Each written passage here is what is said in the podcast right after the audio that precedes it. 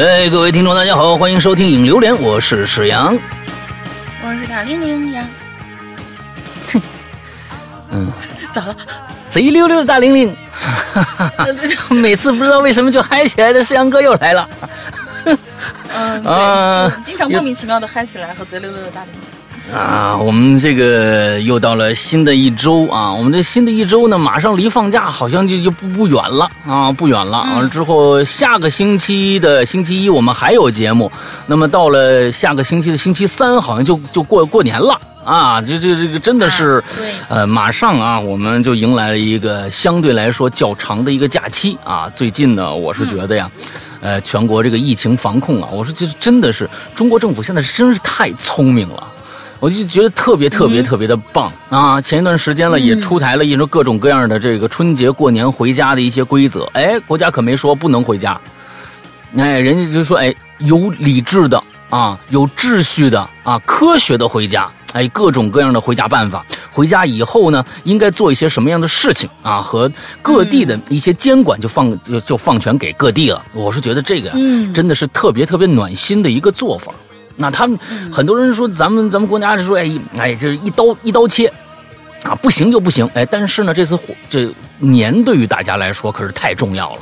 啊，而中央呢也没有没有说你会不能回家过年，这点上来说我是真的觉得是有温度的，但是呢这个温度下面还是就是我觉得还是要期盼各位啊对于这个疫情的防控啊有一些自己的这些我觉得是怎么说安排吧。啊，对这个东西还是得得有一些，嗯，防控的一些措施。你像现在北京啊，确实挺严的啊，就是外边的进来啊，就或者出去啊，啊，核酸检测呀。但是在室内，其实那些嗯，跟这些这个所谓的，比如说大兴那边啊，这个顺义那边都比较严重的地区啊，但其实，在其他的地区，你说我在通州，感觉不到太多的这种什么所谓的。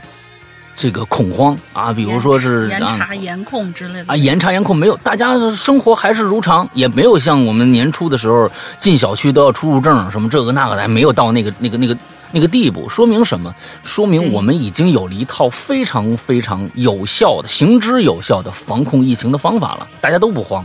嗯啊，那一定能够阻截的阻截得住。哎，其实这个星期。呃，这个这个年呢，呃，前一段时间跟这个朋友聊天他们也确实说，哎呀，今年的火车票是异常的好买，各种车都有余票，啊，各种车都有余票啊，这这个这个还确实还看来是很多人决定了原地过年这条，哎，规则。哎，我我是我是觉得前几天不是春运开始了嘛，然后就有那些记者晒出来，就是这是我们往年的春运火车站的样子，这是现在的春运火车站，然后就然后就会配一段很悲凉的音乐，悲凉 就真的是啊啊，完全没有人没人是吧？啊，没人啊啊啊啊！我这这个东西啊，就是特殊时期啊，特殊处理啊，反正我是觉得，像我今年呢，其实嗯，原地过年也不一定。呃，就就觉得好像，哎呀，这个怎么办呢？这个年可该怎么办？我们身边的亲戚啊，我不能跟父母在一起，但是身边还有朋友。哎，你比如说今年这春节，这是跟往年可能最特殊的一个一个一个嗯不同的一年，就是我身边啊啊亲人，哎都不在身边啊，父母啊啊我老婆父母啊都不在身边，也回不了老家的话呢，哎。身边有朋友，也有好几个这个朋友不回家啊，说算了，那就别别凑这个热闹了啊，省点心吧。哎，我说那你就都来我家吧，那咱们一起过年。哎，这大家好几个人，这这个其实也是一种不太一样的体验啊，不太一样的体验啊。总之呢，反正啊，还年还没到啊，先祝大家这个呃能够开开心心的过个年吧。嗯。那咱们先先把话都说成这样了，那咱们下个星期更新的时候说什么话？啊，说还把这套话再说一遍啊，换换个换个样啊，嗯，换个样。行吧，行吧。对对对，那主播还怕这个吗？对不对？你这东西这不就是罗圈话，换个方式说嘛，对不对？你要不然那你还怎么当主播呀？对不对？哎，咱们下个星期看看我们怎么说啊，还是这套话啊，嗯，呃，这个那我们接着来啊，二零二零。今天是最后一期回顾了，二零二零，嗯，这个上一期呀和上上期呀，其实说实在的啊，嗯，话题比较沉重。啊。那大家其实一回顾的时候呢，嗯，这一年确实是嗯不一样。那也有很多的好多的事情，可能跟这个呃这个疫情没有太大的关系。啊，但是确实在这一年发生了，比如说失去亲人，比如说失去爱人。啊，分手了。那比如说，呃，友情断了。哎，这些感觉上好像是在平常年也会发生的事情，不知道怎么的，那跟这个灾年，咱们这个疫情年一碰到一起，就显得格外的悲凉。那这个没有办法，这就是人的这种感性造成的。所以呢，其实那也是这一年发生的，对于每一位鬼友啊，发生的一些嗯特别重要的事儿。我是觉得，呃，不管他。情绪是如何的，但是都是真实发生的。我也希望，呃，如果我们把我们当成一树洞的话，以后呢，我们再有这样的话题，可能我们明年，可能二零二一年，大家过得怎么样？哎，也希望啊，大家不吝辞藻啊，把你们的这些这个呃，在过去这一年里面发生的，不管什么样的情绪的事儿吧，哎，来跟我们说说看。那，嗯，行吧，今天这个。看看我们今天的朋友啊，又遇到了一些什么样的私情？来吧。嗯，第一位同学叫木之，嗯，呃，但是他的这个开头吧，得端起来说啊，这叫什么？说书唱戏劝人方，三条大路走中央，善恶到头终有报，人间正道是沧桑。再来一个，再来一个，咦，应该是这样的啊。啊，对。呃，两位主播好，我是木之。我之前用另外一个 ID 留过几期留言，后来因为账号问题就一直没留了。闲言少叙，咱们话归正题。嗯，由于当时疫情爆发的时候啊，我才放假没多久，住的呢是离学校比较近的房子，属于私房，一共四层。我们家住二楼，一楼就留给两个老人住。三四层呢，留着挂衣服、什么熏蜡制品，哎，好好有钱。这这不是就好 好有钱，是跟 熏个蜡制品就就好有钱了。不是三，你想，在按咱们来说，私房一栋小房子，留着一层专门挂衣服，留着一层专门就是那存储或者说熏蜡制品，这个也是一个挺挺对，至少也是一个小开的生活。有可能啊。这我我我随便猜一猜啊，这位木之同学啊，应该是四川人啊，对，应该是四川人。哎，但是我去前一段时间去四川，那些那些小小县城什么里边的呀，第一个啊，我的感觉呀，就是四川现在其实国家现在啊，呃，基本上都这样。你别看村子里头啊，但是有一些在比较富裕的一些省份里边，那村子里头啊，那家家户户哎呦。比那城市里边还好，为什么呢？那有了钱了，自己的地就盖小别墅，它也不叫别墅，就小几层楼。哎，一般都是三层起，两层的那那那那见不着，一般都是三层起。所以呢，在他们这儿，哎，哎，他们爱腊熏腊肉，这是刚刚的啊。这个这个，我我我干闺女她爹，哎，就给我刚送来一大堆他们自己家熏的。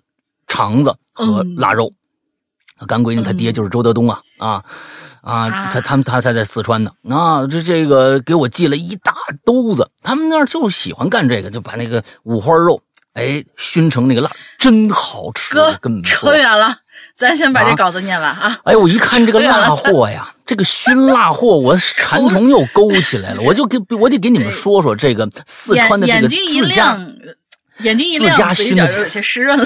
哈，家这家这这这这太好吃了！我跟你说，千万别去商店里买那个腊肉，那太又咸又不好吃。这个自家熏的，大家又不是都有干闺女，对不对？哎呀，四川的干闺女真的是，我这是我我我跟他们说了，我说我说我说老周这。没了怎么办呢？就是没了，这个熏腊肉时间是有有定的，你不能说是你你你你天天能熏，哎，他就必须在那个季季节熏出来才行。所以你你等明年了。哎呦，这我一说这熏腊肉，我这我这说这馋虫，真是我再下去直接上咱们鬼，咱直接上咱们鬼影野生产品店吧。哎呀，我就给周老大来个车，来个提成什么的。不是他那熏不了那么挺好，挺好，这好家伙啊！来，接着来，嗯嗯嗯。啊，那反正是三层四层，就是干那些事情用的。偶尔呢，我们会上去晒晒太阳。这恐怖的事儿啊，就发生在我住的这个二层楼上啊。怎么回事呢？那天啊，我们家正巧就留我一个，父母呢都去采购物资了，他们就想着买点食物储存着过年。我呢就一个人躺在床上假寐，好久没听“假寐”这个词了。突然呢，就被一阵。弹弹珠的声音吵醒了，嗯，珠子掉落的声音很近，仿佛就在我头顶。我就起来走出房间看一看，这时候外面的天呢已经黑沉沉的了，不知道是要下雨还是已经黑了啊。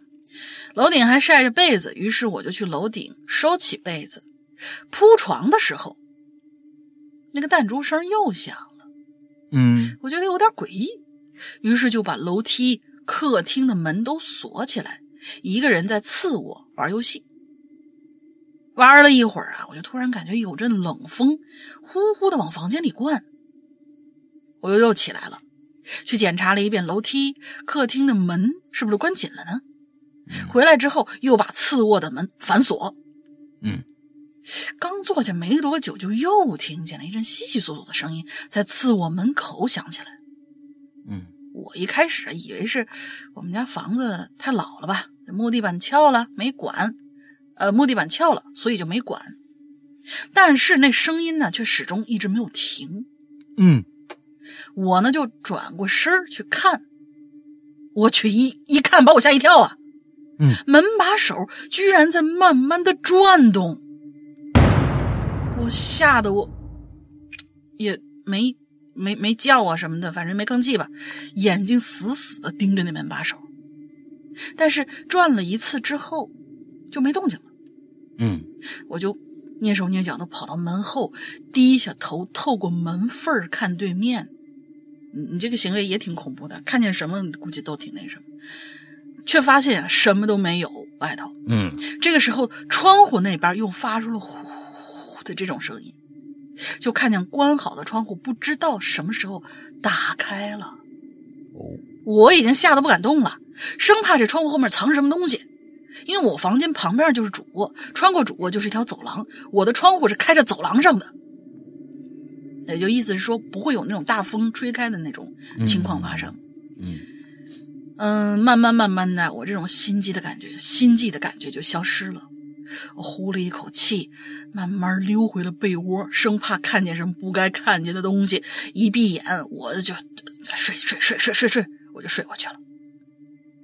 等我醒过来，天已经暗下来了，我就小心翼翼的出去检查了一番，发现门锁还好没有被动过。下去询问爷爷奶奶，然后被告知呢，这二老一下午都在睡觉呢。嗯，反正这个事儿啊，就这么琢磨不透吧，也就应该是不了了之了。我觉得啊，等我下次来讲讲我小时候在一楼睡觉的时候遇到的恐怖事儿吧。我是湖北咸宁的。嗨，这次一起，嗨，对的，猜错了，你就不应该把这句话念出来。哎，这个多打脸呢？你说是啊？我是我我是四川绵阳的，强对对对对，强行给人家这才是好徒弟，你知道吧？对我刚才那个故事差别不？我是四川绵阳的。这次疫情，我们看，其实我们看到了无数人对生的希望，也看到无数勇士面对疫情奋勇向前，上到一线，英勇抗疫。我这样说一句，谢谢你们，有你们这些天使，我们才得以有一个幸福的今天。两位主播，拜拜，鬼牛逼，怪他牛逼，嗯，好。说的好，说的好啊！最后这一段比上面那些写的都好啊。这个 干嘛要写湖北你咸咸宁的？哎呀，你这个东西这个啊，这这不好，很打脸。下面三个我接着啊，嗯，Michael 张克森，嗯嗯，Michael Whoops，I'm back 啊，就是哎呦，我回来了啊，我是大猫。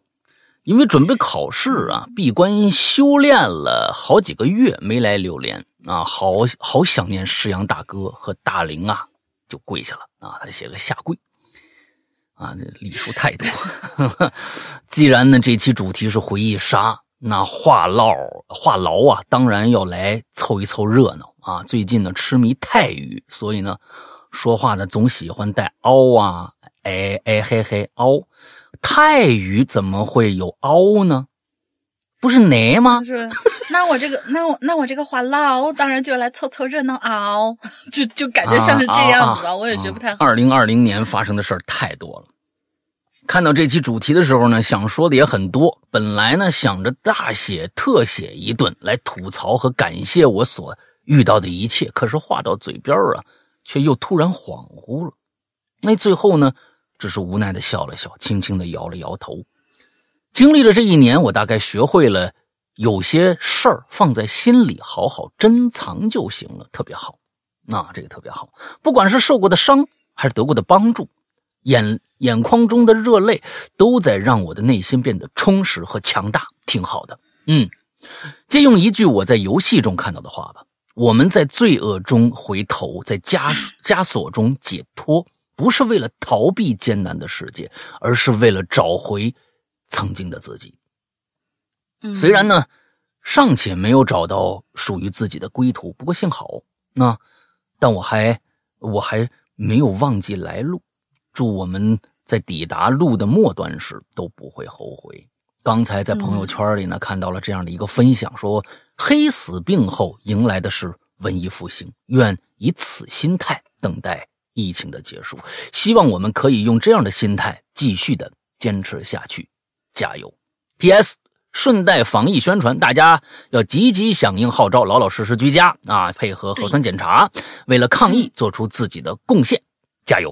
哎，今年这个麦克张克森啊，这是写的不错啊。我们在罪恶中回头，在枷锁中心情就解脱了，不是为了逃避艰难的世界，而是为了找回曾经的自己。嗯。挺好，那这话呢很有深度啊，就是不知道我在说什么。哎，下一个，不要这样子。对，对对对，有有一些话确实是啊，有一些话确实是你得仔细琢磨，你得呃经历了一些事情后才能读懂某些话的真实含义。但是我是觉得有一些事儿啊，真的，他的这个状态，我觉得特别像长大了的孩子的状态，就是本来想吐槽一些东西，但是提起笔来又觉得恍惚，就我觉得哎。真挺可笑的，我把这事儿写下来又能怎么样呢？啊，完了之后，嗯，对我对于别人又能怎么样呢？哎，最后摇了摇头。啊，最近呢，我们这个社会上呢，也流传了一个非常不好的一个风气。这个风气啊，其实大家的脑子里面都有，都有过什么呀？复仇。嗯，就是弄死对方。每个人呢都有个对立面。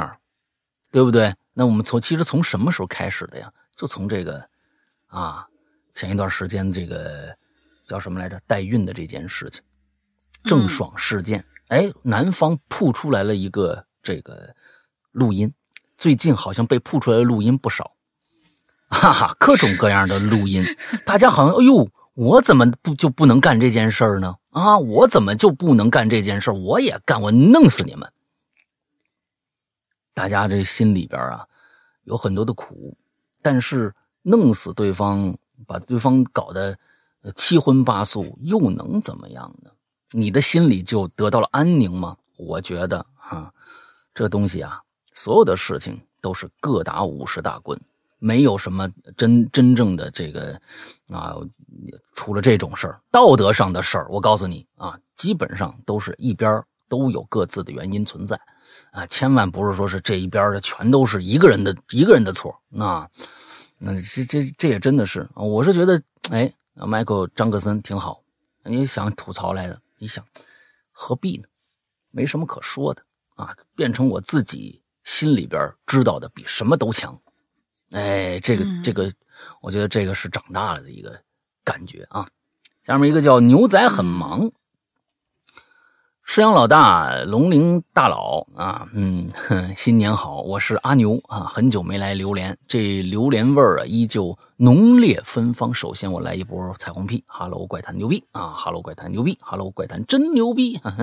事情重要事情说三遍。其实呢，二零二零年啊，真是操蛋的一年啊！突如其来的疫情打乱了原本平静的生活，各种滋味很多人也不愿意回忆，就让它在时间的长河中流逝吧。啊，结束了，这个 这个挺好啊，嗯啊，最后呢，愿这个二零二一年这新的一年啊，疫情退去，国泰民安。Hello 怪谈收收视。我们这个收听啊，那这个收视这个不行啊，看不着，节节攀升啊！谢谢你，牛仔很忙，接着忙去吧。嗯嗯，下面下面我接着来吧，这不这个这个还很短，下面那长的三个嘛，嗯，三个。哎，詹詹啊，山哥龙玲姐好，二零二零年虽然不如意，但是也有很多的好事情啊，还好有你们，让我觉得人间还值得啊！哈哈哈哈哈，嗯。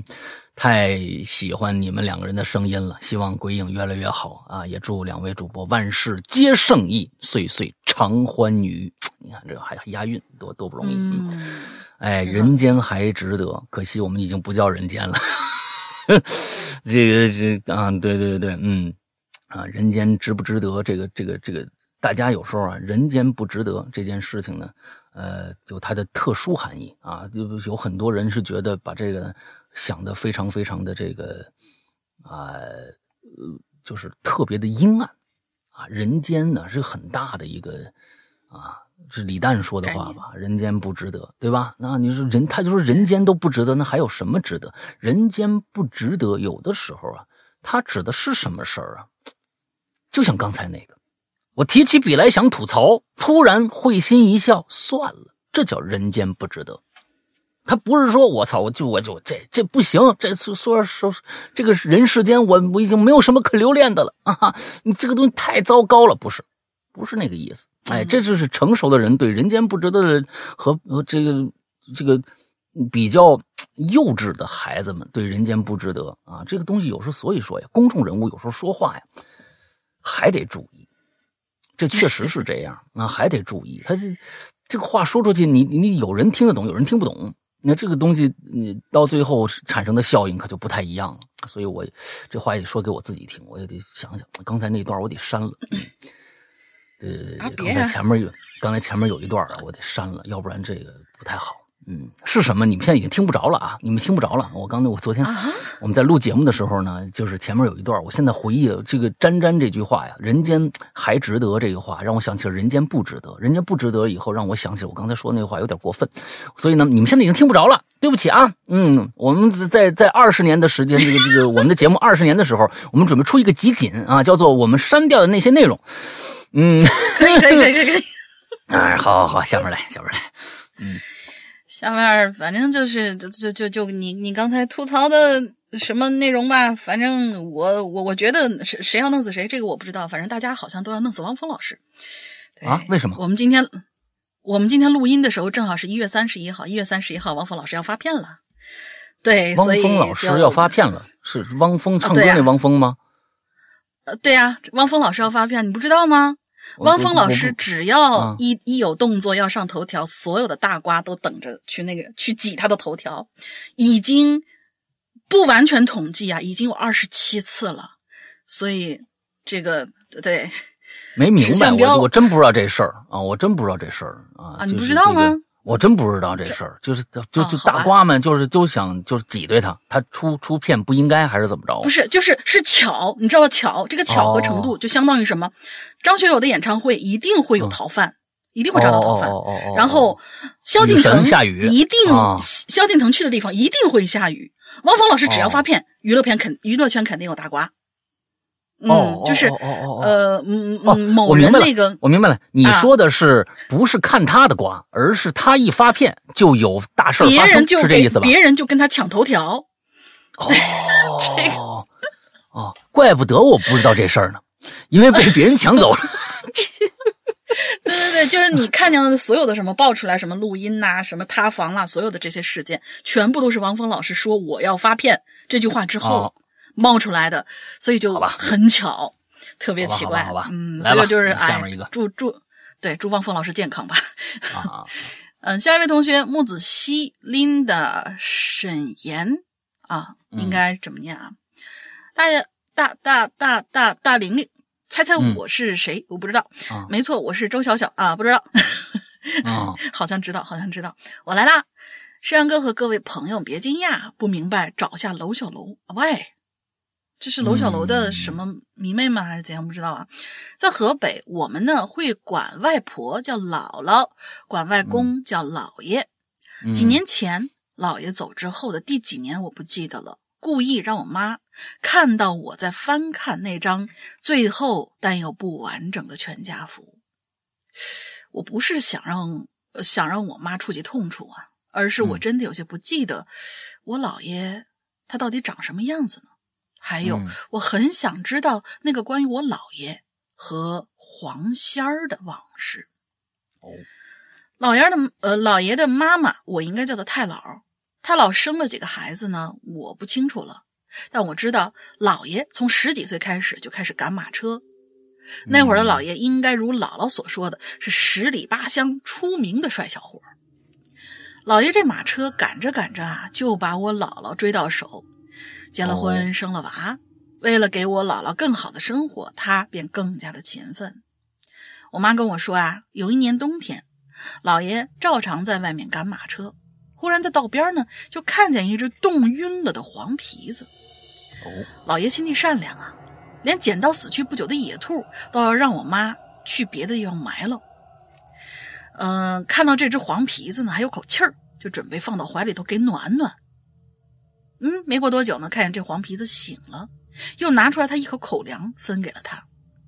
吃完，老爷二话没说就直接放他走，就继续去赶马车了。回家之后就当做什么都没发生一样继续生活。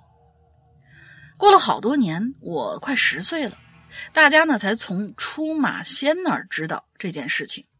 嗯，请出马仙的原因呢，就是因为医院给我姥爷下了死亡提醒提醒时间，那个时间几乎是跟我姥姥的生日是重合的。所有人都知道无力回天，但又不想让我姥姥以后不能过寿，就去请。啊，这个事儿真这这这种事情真的还是挺那个什么的。嗯，仙家说他也无能为力呀。之前就有位仙儿为了报恩，已经帮老爷续了几年命了，剩下的就要看老爷自己了。回去之后，老爷一直在熬着，等到姥姥生日那一天，小姨按照姥爷的要求找来摄影师拍下了那张不完整的全家福以及遗像。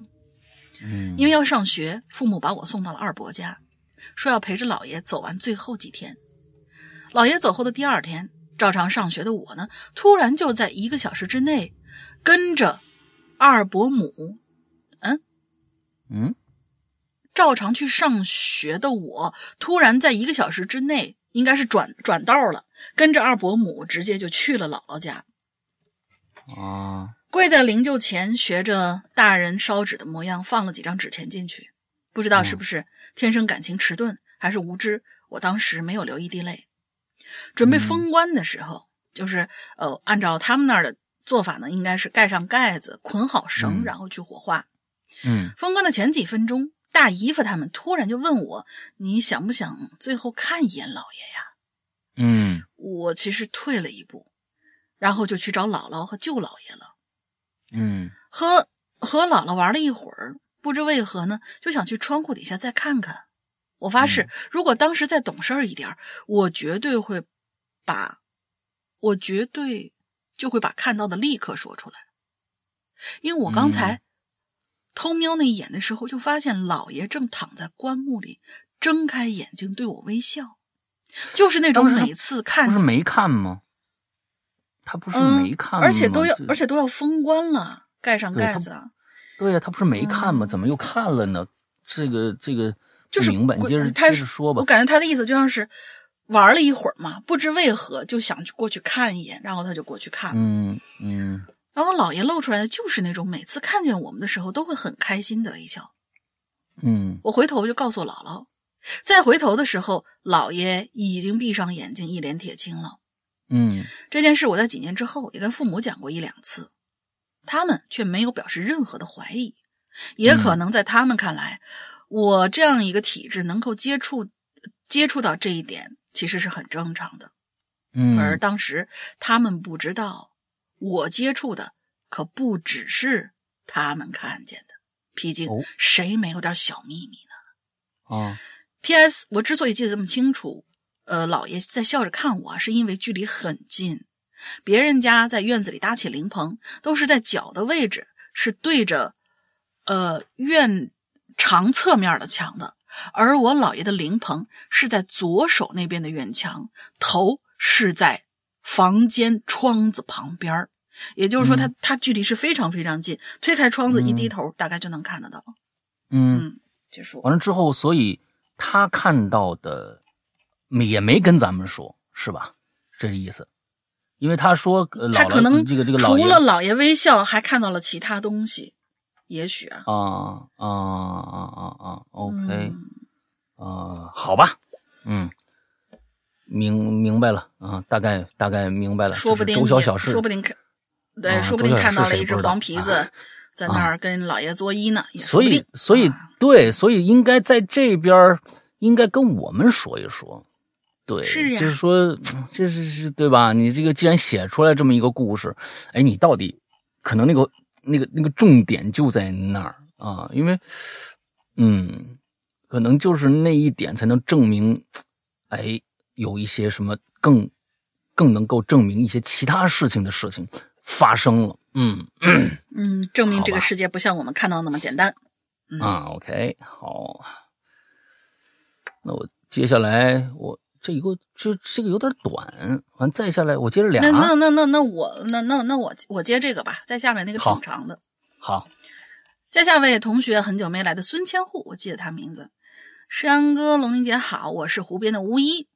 二零二零终于结束了，我想一切的一切都会随之好起来吧。自从上次无主题留言之后，我听从了山哥的建议，尝试去做一些心理咨询。幸运的是，学校里就有心理咨询室。其实呢，对于我而言，我并不知道咨询能达到什么样的效果。但是前后三回的心理咨询，其实都变成了我的吐槽大会。至少在咨询室倾诉可以毫无顾忌。嗯总之一吐为快吧，还是很不错的。把我的压力、我的孤独、我的自我质疑通通说了一遍。嗯然后咨询老师呢也给了我一些长远性的建议，让我的负面情绪没有继续增长。感谢哈喽怪谈，感谢石阳哥、龙玲姐，在我最艰难的日子当中给予了我支持和帮助。啊，我也很开心，另外让我能够帮到你，嗯嗯，另外让我颇为感动的事情，其实发生在平安夜。嗯那天，我和以往一样，经历着新的一天，新的难过。到了晚上的时候，我的一位老友给我发来了一个暖暖的节日祝福。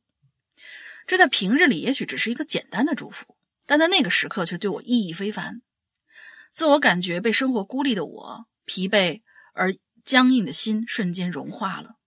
几个月以来积累的记恨也好，愤懑也好，开始垮塌。它让我再次坚信这个世界上还是有很多人爱我的，让我不再因为眼前的不幸而丧失勇气。我又重新爱上了这个世界。现在我的生活已经恢复常态了，和导师的关系呢缓和了一些，我也开始积极的和所有人去交往，也跟父母谈了之前的事儿。我并不能说我真的看开了吧，但是很多不好的回忆，呃，很多不不好的回忆和不公的对待也不太会抹去。以后类似的事情呢，也许会不断重演，但是当下我至少可以绕开他们，做好自己，再次负重前行。虽然我个人的境遇依旧不算乐观吧，但是应该已经开始好转了。在此呢，感谢在此再次感谢《哈喽怪谈》，并向全世界宣告，给《哈喽怪谈》水故事的巫医又回来啦！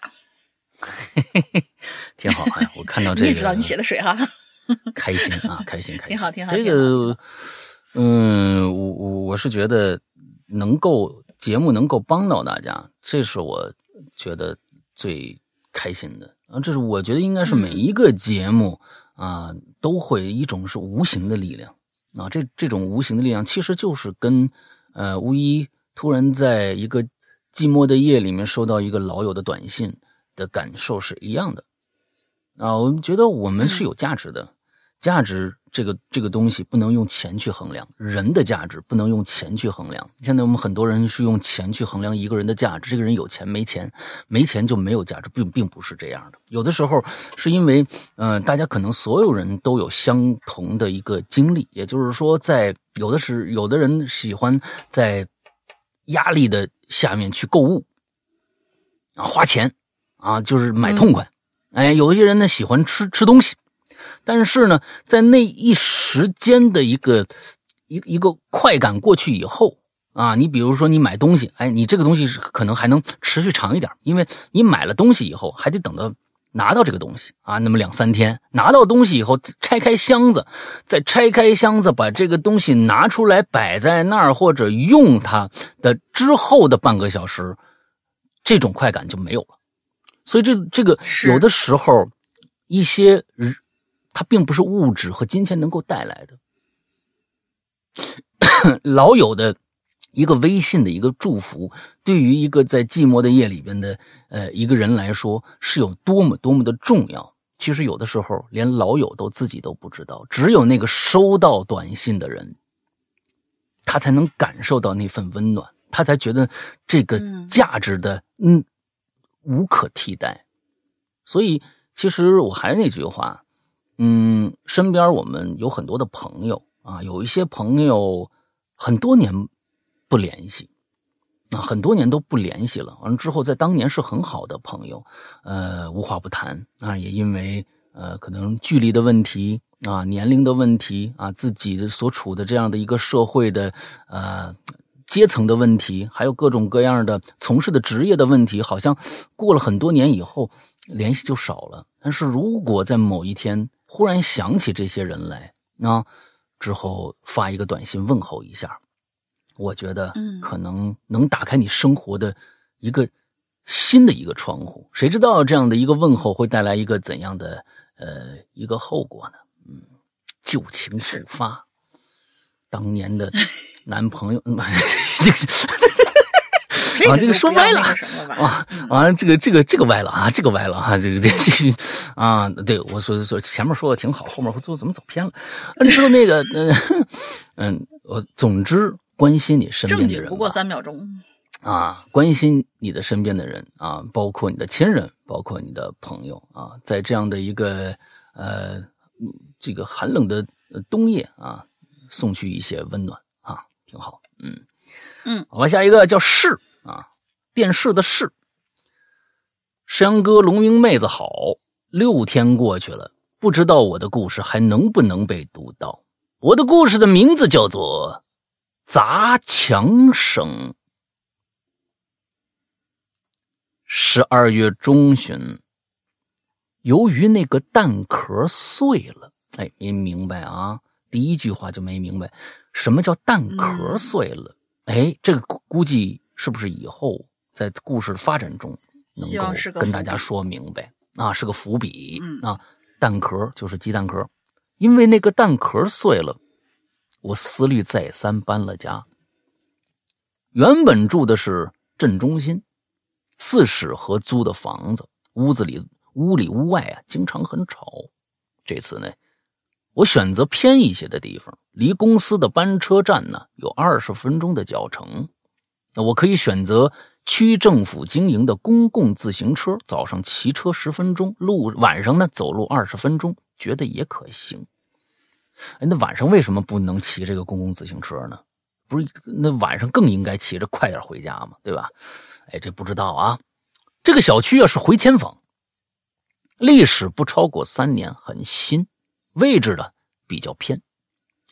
一条十公里大街的最北边，哟，你是住北京是吧？十里长街哈，一条十公里大街的最北边，啊，小区的北边呢是一个十四平方公里的超大公园。说是公园啊，也就是个大平原。冬天呢是是一片大荒地啊，西边也是荒地，再往西呀就是农村了。这小区的东边呢有条河。河东边是轨道和高速路，再往东过地下桥是镇中心的方向，也是我上班的方向。哎，这先把这周边的地理介绍清楚啊。嗯，我住在小区最北边那栋楼，八层啊，一共十八层，我住的八层不算低了。楼间距很大，所以呢，屋子里采光也没问题。一室一厅，西南北三面都有窗户。房子呢是整栋楼最西边那间，那进门就是客厅、楼道。正门和这个客厅的西窗在一条线啊，这个楼道正门和这客厅的西窗在一条线。南边是客厅和阳台，北边是厨房、卫生间和卧室并排啊，都开北窗。位置呢和格局都很简单。我估计你的工作有可能是在那个链家地产上班的，这介绍的真勤快。这周边有什么东西，好像这房子就卖出去了啊？嗯嗯。砸墙声啊，好像一开始就有。哎，说回正题了，这故事的名字叫做《砸墙声》啊。说回正题了，砸墙声好像一开始就有。我第一天觉得挺生气的，以为这邻居没素质。可是到现在，我依旧不知道这从哪儿传过来的。咚咚咚，啊，声挺大。印象中这事儿啊，只发生在半夜。第一次被砸墙声吵醒呢，手机显示三点零几分，当当当当当，砸了个十来下也就停一会儿，再砸。每天晚上都一样。有的时候啊，三点四十几分，啊，也有有时候呢是四点多。总之都是我在卧室上，就是。深度睡眠的时候，啊，睡熟了，那时候睡得最香的时候。可我这卧室没隔壁呀，那想刚才已经介绍清楚了啊，外面就是墙了，没邻居，西和北都是整栋楼的外外外墙了。东边是卫生间，南边是客厅，我床头朝西，声音真的很近，就在我头周围，环绕整个卧室。一定是楼上的人砸地面，或者是楼下的人呢砸房顶。这半夜呀，哎呦，跟自己跟跟自己家这个这人应该是啊，半夜跟自己家卧室较劲，每晚声音都一样。一个月了，这墙早该砸穿了吧？声音特别的大啊！哎呦，每次十几下啊，都一样，很规律，是用那。小锤子之类的东西敲的，怎么感觉那么像那个周不是就是那个原来张震讲过的一个那个恐怖故事啊？是一到点儿砸墙的那个。但是那确实有隔壁呀，他这没隔壁呀。是是啊，他这没隔壁呀。嗯，就在上周日那天，事情有点进展了。一开始啊，我的反应有点迟钝。那晚上呢，我回家路过旁边那栋楼，发现那蓄水池冻裂了，地面啊全是水和冰。等电梯的时候，看见门上那张居委会通知单上有一段手写的字儿，啊，上面写着什么呀？谁知道砸楼的那人是谁？拉个群吧。语气很兴，很很气愤啊，愤怒。我以为啊是蓄水池被人砸坏了，不关我事儿，我也就没管。这一般你看着这个就应该明白明白事他怎么说他反应慢呢？是吧？他没想到是他每天晚上听那声啊，到了半夜那砸墙声可又响起来。哎，这才想起来哦，那段文字跟这事儿是连在一起的。啊，这这那电梯那是留言那那说那砸墙那应该是这事儿吧？难道说十层或者六层人也听着了？这一宿啊，那我再也就没睡着过。直到五点半，实在睡不着了，起床洗漱、做早饭、吃早饭，出门带上笔，到了一楼电梯写了个回信，啊，每点每晚三点到了一楼电梯写回信啊，写着说每晚三点多那个贱人，写这么一个东西啊，发泄一下，上班去了，啊，傍傍晚下班回来，哟。嘿嘿，有有回信，你们加个微信号不好吗？你们这你们之间的沟通还挺有对，啊，这这挺挺有意思啊。嗯，哎，上面写着有回信了啊，这纸上有回信了。十二层和十四层每天都能听得着啊，十六层也听得着啊。我心想奇怪了，离这么远吗？哎，我一直觉得这人就在我旁边啊，太怪了，赶紧写留言啊！哎呦，八层我也听着了，每点每晚上三三点多就开始敲啊。嗯，我以为啊，这砸墙声也就是七零四或者九零四的人，那半夜睡不着砸墙啊？难道不是吗？这这写字条这人，他们跟我说是一回事吗？第二天早上。我一看，没新消息。晚上发现有人写了，啊，应该是十二层或者十三层。啊，看来也有事儿。他说，啊，他们建群了。这哥们写的这个东西吧，也是，嗯，啊，他们建群了，在群里聊了什么？怎么还有十二层的事儿呢？难道连是哪堵墙都不一定吗？什么？难道连是哪堵墙都不一定吗？没明白啊。嗯。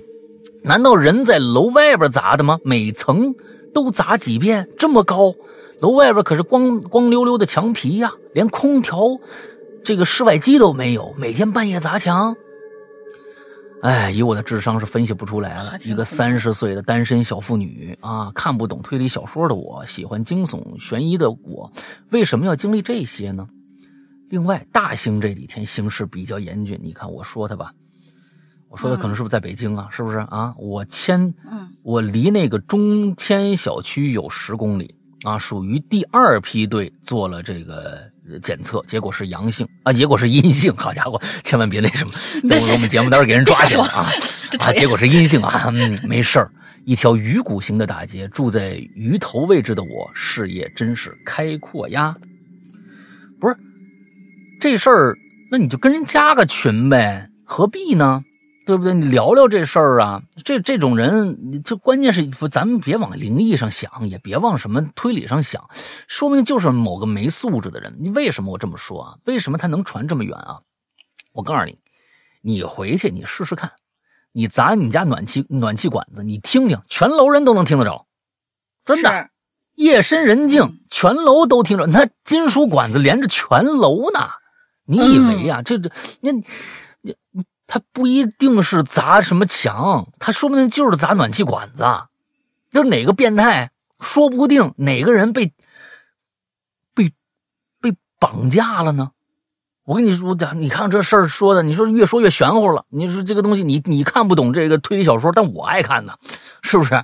这 半夜只有半夜，绑架他人也睡了，他就敲去，就告诉你们赶紧来吧。我这被绑着呢，那说不定啊，对不对？这事儿就就聊聊呗，对不对？你这跟人加个群，又还好家伙，这是哪个年代了？还有闲心在上面写信息，写信息，你把你微信号写一下不多好啊，对不对？啊，你这这这这事儿都费这劲呢啊！怎么每天还忍着半夜？你们是在沟通事情啊，是在分析这个事情，为什么不加个微信号呢？又不是那种什么寻猫启事，贴个照片就行了。你们是在分析事情呀？那最后楼友没变成变成笔友了？你们这事儿，你闹的你这个东西哪 年哪年的事儿了？这都好家伙，啊，效率高一点啊，大效率高一点人就把这事儿赶紧弄明白就完了啊，对，能睡个好觉不是吗？对不对啊？嗯，来吧，下一个，嗯。就但是蛋壳哎，对了，我现在我不知道啊，我不知道，因为就是确实说起这这个这个留言这个事儿啊，就是就是电梯里贴条这事儿啊，哎，我我啊，我今天我刚遇到过，跟刚才他说这个这个核酸检测有关系。嗯，我们这儿已经居委会已经贴出来了，贴出那布条，这不是那个纸条来了，说像让去这个居委会去那登记去，已经可以开始排这个疫苗了。哦，哎，哦，开始排疫苗了。我们这小区已经开始，就是那登记去，开始排疫苗了。呃，觉得这这个我们还挺快的，这儿，嗯，那但是排上什么时候打不知道啊？那么什么时候打不知道？现在呢，我身边人呢也有不少的这个已经打过疫苗了。我是等着他们变狼人啊，好像还没有，这还没有没有啊？变狼人可还行？因为因为是这样啊，他们是服务性行业。有几个我的朋友都在电影院工作，他们是服务性行业，嗯，面对人比较多。你像医院的啊，完了之后这种就是面对这个大量的外来人群的这个，哎，他们都是首先要去打的，啊，首先要去打的。所以就是说，他们打了，我就说你们你们这小白鼠，我看看这个你们这打完了以后都是什么啊什么反应吧？啊，因为国外的经常能看到这一些说有一些人听说还最严重的打那个辉瑞的，说是。打完就老头就死了，抽搐啊，老头就没了。抽搐都是轻的啊，就是说这个东西不知道啊，嗯，不知道啊。现在这个疫苗啊，分为两种啊，分为两种。前天我是听哪儿说的，辉瑞的那个疫苗的制作方法和咱们国家制作的方法是不一样的，是的，用了两种技术是不一样的啊。这两种技术有都有好有坏啊。完了之后呢，这个。看来咱们国家这个还比较稳当，现现在好像没说没有发现什么什么负面信息。是开始你看国家只要国家愿意让大众开始接种了，那就说明这个疫苗应该是已经啊通过一些等级的测试了啊，应该没什么太大的问题啊。对，其实其实第三种这不马上就是据说也要出来了嘛，是一个老牌化妆品的品牌叫强生，强生。啊啊！他们据说是出来以后已经进入了那种就是试验阶段，据说实验的结果是非常非常好的，比咱们这个的那个就是叫什么防御率要对还要好，可以达到百分之九十九以上，甚至到百分之百。但是咱但是至于工艺上面，我不知道辉瑞那个工艺是怎么样的。咱们这儿的这个，我觉得还是挺挺那个什么的，就是挺靠谱的一个方法。我记得。对，他是他是怎么着呢？是把那个是把那个病病菌株冻干、冻死、冻死掉以后，打到你的身体里面去，让它的死掉的尸体帮你产生抗体。嗯嗯嗯，对，他是他是以这样的一个方法。辉瑞那个我就不知道了。嗯，好恐怖啊！对，有有有一种啊，它是这样的，我记得好像说的是两种疫苗，我不不分不清哪个是哪个了。一种呢。是让病毒死掉，一是一是让你身体的一个病毒死掉，啊，你你就没事了。另外还有一种是让病毒没有死，但是你不发病，你就免疫了，是两种。它是两种，但是有一种是你要是出去的话，你身体上还有病菌的话，好像还能感染其他人，所以那个是需要大大面积的这个失重的才行。嗯，我忘了是哪一种了，这这感觉风险率要很大。啊，至少我知道咱们咱们国家用的方法是这种，把把那个病菌尸体直接就植入到你身体，但是它是因为它是死的，可是你的身体已经知道哦，这个东西它是病菌，不管它是死还是活，你的身体就会产生产生抗体。啊，行行行，反正呢，呃，能能不能不得，那就就就就行啊。是是是是，能不得就行。来下一个，下一个，来。嗯，好嘞，好嘞，下一个，下一个叫阿修罗亚米西斯，嗯，这他呃还还挺嗨，嘿呀，帅气倒了，古灵精怪的大玲姐姐，可以叫我七优，嗯，在下是一名潜伏了三年的鬼友了，现在高一了，哇，都都都这么小吗？第一次听鬼影是在博客上面啊，博客上面，喂喂，就我们的博客上面有我们吗？当时想听郭德纲的啊，郭微博。有可能他说是微哇，好好少人在微博上面听。虽然我们微博上都有更新啊，微博音乐人，但是他因为没有一个单独的一个比较明显的入口和 APP，很少有人能找到我们。对对对，当时是想听怎么听着的？当时想听郭德纲的相声，意外的呢就发现了《鬼影人间》，一下子就 深深爱上了这档节目。因为疫情啊，我不得不开启了网课生涯。现在。每天下午画画的时候呢，我都会听《Hello 怪谈》。二零二零年的我呢，身边其实没有发生很大的事件，那我就讲一个发生在我们宿舍的事儿吧。好，我的题目叫做“血迹”，呃，就是那个字面上那个意思啊，“血迹”。小赵是我们宿舍里最小的一个女孩子，嗯，大概是中元节那几天早上，我照样是我们宿舍起的最早的那一个，大概五点半吧，我就拿着盆儿去洗漱。走回来的时候啊，突然就听到了小赵在屋里尖叫，我就连忙跑回到宿舍，刚到宿舍门口，我就发现小赵的枕头下面床单上有一块婴儿手大小的血迹，是那种深红色的。嗯，同宿舍的明天，注意这个明天是一个人名啊，这是那位室友给自己起的一个外号。同宿舍的这位明天同学呢，正在提着小赵的枕头，但是枕头上也有一块血迹。哟。是朝向床单的那一面的，嗯，这一块血迹就像是被水稀释过，在呃稀释过一样，比床单上那块要大两圈，嗯，因为早上时间紧迫，小赵还是强忍着把被子叠好，我们赶紧去教室。中午跟舍管阿姨说了一声，小赵就和我的上铺小李睡在了一张床上，嗯嗯嗯嗯，到了晚上，我缩在被子里啊，悄悄在那玩手机呢。就觉得啊有点闷，就想掀开被子透透气。嗯，我还记得这个时候时间呢是凌晨一点半。我呢轻轻抬起被子，刚刚露出了一点缝儿。哎，我就看到小赵的床上怎么坐着个人呢？这里我要说一下，我和小赵是斜对床，我是三号，他是七号。我们宿舍呢是八个女孩子，嗯，走廊的灯还留着几盏微弱的光线，透过宿舍门上的玻璃照进来。我发现他床上坐着一个头发很长的人，长发都已经及腰了。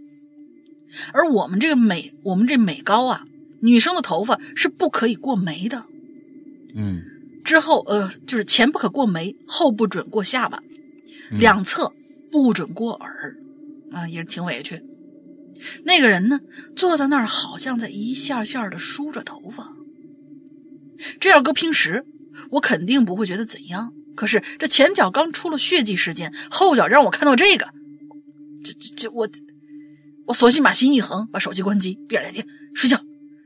啊，心也挺大，没喊出来。嗯，在小赵跟我们讲了他家的事情之后，他家人就送来了八个福袋。和一面八卦镜，让我们把福袋挂在身挂在身边，把八卦镜呢放在宿舍阳台的窗户上。再之后就没再发生过什么事儿了。嗯嗯，总之就这么件事儿吧。第一次留言，请多关照。呃，还有一些在老家发生的事情，能有合适的话题来说。这是爱你们的七优，不要忘记我呀，嘿嘿嘿。希望能够被读到，毕竟已经迟了这么长时间了，才来迟留言。拜，做个好梦。挺好。嗯，但是但是就是说。就我我跟你说啊，这个七优啊，就是说，不管是有没有写写的事件啊，我估计呢，前面有没有写的事件，你啊，撩开被子看到这么一位坐在床上在那梳头，你都会闭上眼睛接着睡觉的。嗯，好吧，这个这这个东西，这这这这个很这。但是你第二天也没说，你们有没有搞 cosplay 的这些人呢？是不是在那梳假发呢？你有有没有跟大家说呢？有没有最后？其实我觉得这事儿啊，嗯，没讲一点啊，就是说，嗯，这事儿其实很好对证。那天晚上到底有没有人坐在那儿？其实第二天早上就知道了。哎，就说不定是不是其他人？说如果真的不是，那这事儿有点悬了。要是真的，你就就就看着一长头发的啊！你关键是说你们没有长头发，对，这是一点。但是说不定有什么人在那儿拿顶假发，就像大玲玲说的，哎，在那儿弄弄假发呀，什么这个那的，哎，也说不定啊。这个东西还得 对一下，哎，才能得到一个真正的一个结果。嗯，好吧，下面啊，下面我想想啊，下面我俩完了再接着你俩，好吧？好。好啊，阿阿卡辛嘎，纸片片，纸片片，纸片片。哦哦，这是纸片啊！你是这阿卡辛嘎，你这个为什么要起这么一个特别的马来西亚的名字呢？啊，不是不是，他他这个是好像是一个游戏里边的一个什么什么神域的名字，不知道啊。我记得我原先原先查过，现在忘了。阿卡辛嘎啊。我不知道念的对不对啊？就是大龙龙、石羊锅，你们好，我是大骗子啊！嗯，对对对，你这是是大骗子。这个二零二零年啊，对于大骗子呢来说呢，是一个不容易的一年。那在以前呢，呃，还能找着大骗子，这是这一年啊，他是忙坏了啊，各种各样的忙啊，每天在在做各种各样的事儿啊，包括什么论文呐，什么这个那的，哎，是今年是真够忙的。但是就算这样，也没误着咱们三群管理员这么一身份啊，该发通知发通知啊，该迎接新朋友新迎接新朋友，哎，劳累了。嗯，二零二零真是一个特别的年份。从新年伊始到炎炎夏日，再到北京的第一场雪，我感觉呀，自己一直受限于疫情，甚至一度崩溃。啊，跨年的那天晚上呢，我一个人坐在寝室里，熄灯以后啊，在黑暗中听节目，突然觉得自己这一年啊，并不是我主观塑造的那样悲观单调。哎，这一年啊，我难得在长，难得的长久待在家里。在疫情刚刚刚有转好转的时候，趁着人少呢，考察了内蒙古的五个博物馆，和爸爸一起驱车往返三千多公里呀！哇哦！啊，在苏州学习了这个云锦妆花啊，因为这个大骗子是呃这个服装学院的，他哎他学的是服装设计，他以后想做一个真正的世界扬名的服装设计师。啊，尽尽管回到学校以后呢，每天的疫情通报和政策变化让我心焦，但是这份焦灼呀，与驱动我跑完了自己人生中第一个十五公里，还有十几个十公里，在学校小小的操场上拉磨般的跑着，不禁沾沾自喜，想我可是体育从来没及格过的人，哈哈哈哈哈！嗯，哎，这大骗子已经够瘦了。啊，这我这我不知道，这个过几天我见他是不是跟啊，这不是他是不是啊，已经变成猴了啊？呃，大骗子是谁呀？你们都听过他的故事，纸片啊，纸片嗯，咱们别别叫别叫那个大骗子了。大纸片呢，小时候是个大胖子，哎，这这现在呢变成一个小瘦子了，哎，这这又跑跑十公里、十五公里，好家伙，这小体格，嗯。昨天呢，看到 B 站上一位 UP 主说：“你以为自己身处地狱，其实脚下的正是人间。”为我因悲观而忘却的这些收获道歉，未来总会到的，不是吗？尽管今年啊没有机会一起这个约呃约饭刷手机啊，唯愿大家平安啊！这个这个感谢陪伴啊！P.S. 我的行程全部在疫情监控往后由学校批准进行，且全程严密防护。嗯，现在这学校也真是不容易。嗯，每个学校每个其实也都不容易，领导班子的人呐，其实嗯，在年年年前的时候，就去年年初的时候，哎，一一就一片恐慌。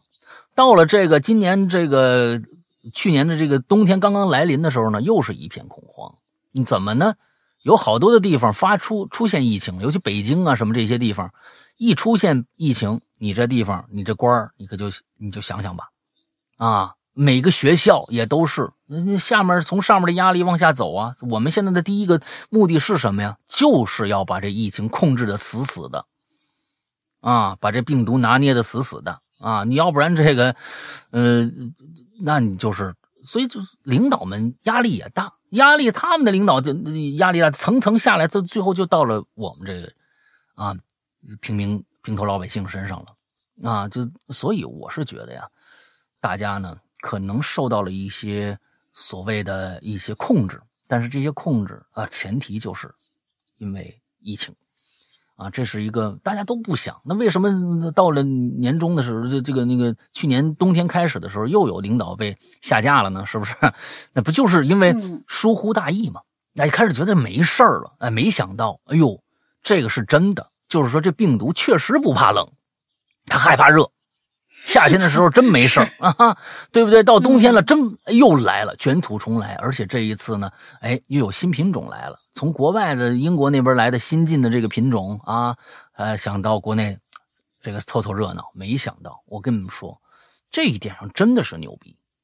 就那个病毒在那个国外说的就是传染率极强，就是比过去的过去是可能是一一传一，现在已经它能达达到一传二了。好，就是并传播力极强，但是，呃，听说这个威力啊没有加强多少。它是在传播，呃，过去就是在这个病毒一开始的时候就说过这样的一个道理。当年为什么非典啊死的人多，但是没传开呢？这是两面性。对于任何人来说，他都都不能就是说你你你你什么都占着，要不然这病毒特别会传播，但是威力不大；要不然就是威力极大，传播性不行。呃，非典就是当年这个威力极大，传播性不行。但是今年的呃这个这个新冠呢，是传播性极大，威力一般。哎，它是这样的，所以就是那个呃传播性更强了，但是威力其实没有涨多少。我我反正是我看着报道是这样的啊，所以你看，就这样的一个传播性极大的，哎，有两例进来了，一样被咱们防控的死死的。我甚至都会觉得，我们是不是都有抗体了？啊，因为这段时间东北那边传过来的东西，你看那么冷的地方，那个那个病毒应该很猖獗，对吧？确实啊，那个呃那边吉林呐什么的，现在还有几那个对，但是你们发现没有，他们那边无症状无症状感染者特别多，就查出来了，你确实是阳性，但是你是无症状的。哎，我觉得这个东西好像挺有意思啊！我觉得是不是变异了？就感觉像是，就感觉像是病毒。病毒就是觉得啊，我虽然活着，但是这儿太冷了，我懒得动，所以就不给你折腾什么那么多正常出来。我猜的，瞎说。总之呢，啊，借着借着这个大骗子的话啊，确实今年啊，我们这个受到了很多的限制。啊，这个限制呢，终将会过去啊！而且我我是觉得，在学校里，确实有的时候大家是老师这边也担心学生的，万一出点什么事儿。我们别的学校也一样啊，咱们国友也有其他学校，那农业大学的还有什么的，也是说现在啊啊不让出来啊，疫情一开始呢不让串校，也不让出来，随便的不能出来。我觉得这种管理是对的，真的是对的啊！这个我觉得，呃，只有这样，我们才能哎有一个呃更好的一个环境。啊，这样也是对的啊，所以有些人哎向往这个到处跑啊什么的，哎，稍微的压抑一下自己，因为这个东西并不是一个常态啊。这如果是常态，也是全人类的常态啊。嗯，就说你现在在地狱里面，哎，这现在其实就是在人间，这就是我们遇到的一个一个现状。我们怎么我们怎么办呢？因为所有人都会这样去对待这样一件事情，并不是针对某一些人。或者某一个小区域的人，都应该这样。现在你像美国或者是这个英国，他们那政府，他们可想效仿中国这样就干了，但是他们知道他们不行，他们知道他们不行，他们的属性就不不不不允许他们这样去做，所以没有办法。但是每所有的国，全世界的人啊，明白点事儿人都向往中国。哟，你看看人家国家多好，现在怎么着怎么着的。但是让他们自己去干了，哎，他们做不到。所以，我们应该珍惜现在所处的这样的一个环境。这个环境应该是现在全世界最好的一个环境。嗯，好，下面包包，帅气的老大，美丽的大玲玲，三群的池塘来吃榴莲，呃，榴莲啊，吃榴莲了。这次的话题呢，是关于我的二零二零。回想这一年，对我来说是不平凡的。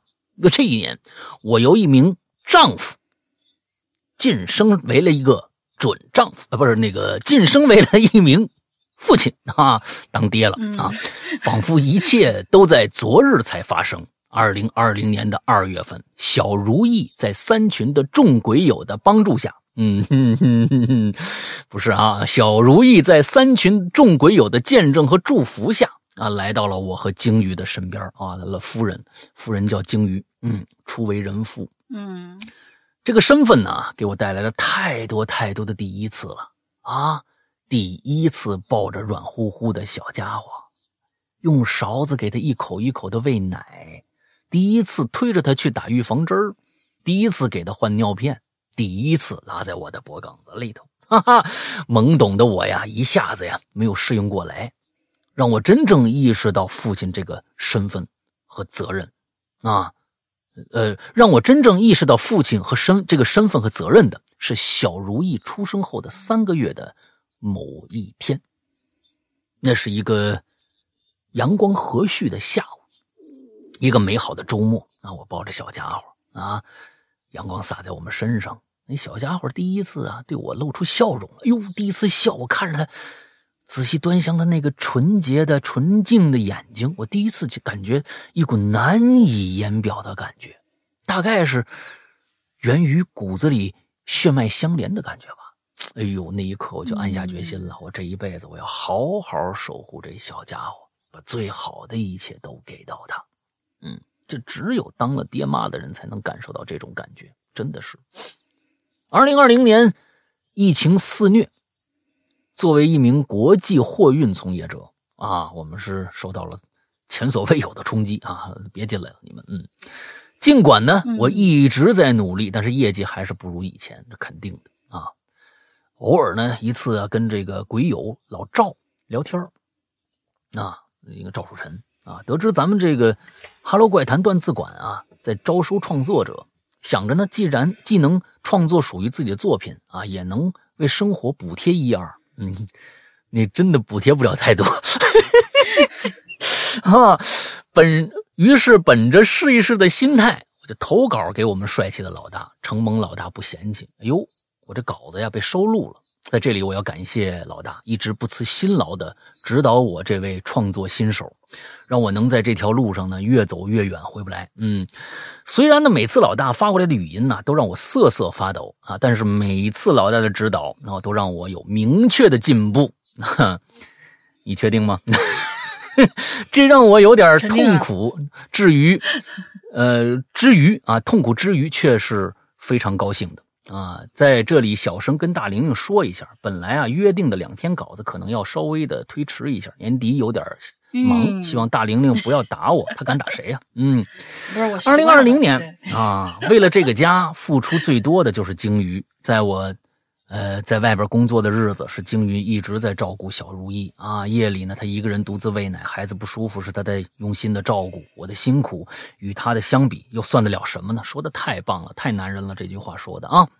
最后，借着咱们《哈喽怪谈》两位主播之口，我想对鲸鱼说：老，我这个，我就那个，我我用我的口吻说，包包他老婆啊，池塘他老婆，你辛苦了，余生，请让包包好好爱你。现在，包包会好好保护你们母子。长大以后，我们，呃，包包他们爷俩会一直好好保护你。嗯，多温馨的话呀！嗯，多多温馨的话。我觉得我用我直接说出来的话就有点有点别扭啊。我只能就所以说就是换成你自己的。哎，这个小生命的到到来呀，就是其实是一个改天换地的一种一种状态。嗯，就会会会给你的生活带来非常非常多不一样的。咱们别说是自己的孩子了，一只宠物都会一盆花只要它是有生命的，你只要你爱惜它，你的生命就是不一样的。那我前我我我是一个绝对不会养花的人，那我一我认为，呃，花花草草对于我来说可能是太脆弱了，因为我我怕他们我把他们养死了，那我我不不太会养花但是有一次呢，我们去这个，我老婆那是什么时候？夏天的事儿了，啊，快夏天的事儿了。那天，嗯，带着我老婆，我老婆终于把前面的一个工作给辞掉了，啊，呃，这个想开始一个新的一个，呃，完完全全跟她过去四十年过的生活完全不一样的全新的，没有任何工作经验的一种工作类型，想。从那个时候开始，哎，完了之后，我们就去了，说这我们终于自由了啊！现在咱们俩都待家里边了，啊，咱俩都是无业游民了，是吧？这个时间太好把控了，哎，咱们说干想干什么就干什么，咱们现在下一个，咱们自己连想都不能想的一个一个决定吧。好，咱们想想，好，我们做下了一个决定，买条船环游世界。啊，对，就是正好旁边是宜家啊，我们说，哎，你看看，下午三点。大星期一的，谁逛宜家呀？是不是啊？咱们能敢敢做这样的一个决定？我天啊，咱们咱们自由了！我们俩就去逛了个宜家啊，说来也挺搞笑。哎呀，那个也没什么都没买啊，就转了一圈啊，觉得反正就感觉上时间都是自己的了啊，都是可以自己自己把控。尤其是我老婆，我这个自己把控了十就快十年了啊，我我也挺开心。下去结账的时候，大家去过宜家的都知道，那那个那个下电梯的地方啊，全都是活花我看着一个，我就当时不知道有一个什么样的一个触动，我就是想说，我买个花回去吧。哎，所以又买了一个发财树，小盆发财树，很小。到现在我每天细心照料这个，就是它也是有生命的。你看着它最开始那个那个没有几片叶子，突然每天都会支棱出一些新的东西出来给到你。那时候，他是我，我觉得那是一种回报。那是什么样的一个回报？就是说我承认你，你对我的悉心照料，我用我自自身的艳丽来让你对生活充满希望。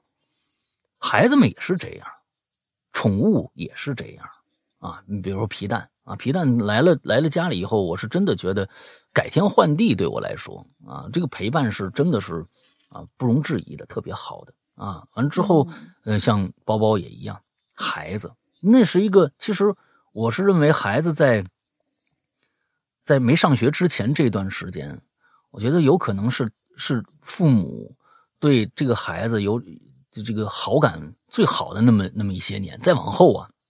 懂事了以后，可能跟有一些反面意见跟你出现了。但是在这一段时间，他是最依靠你的啊！他的所有一切的获知知识、获知人应该怎么样去做一个人，你别别看到这话好像说的很很前面，但是那确实他每一天都在看父母在干什么啊！你父母干什么，他自己就觉得我应该干什么。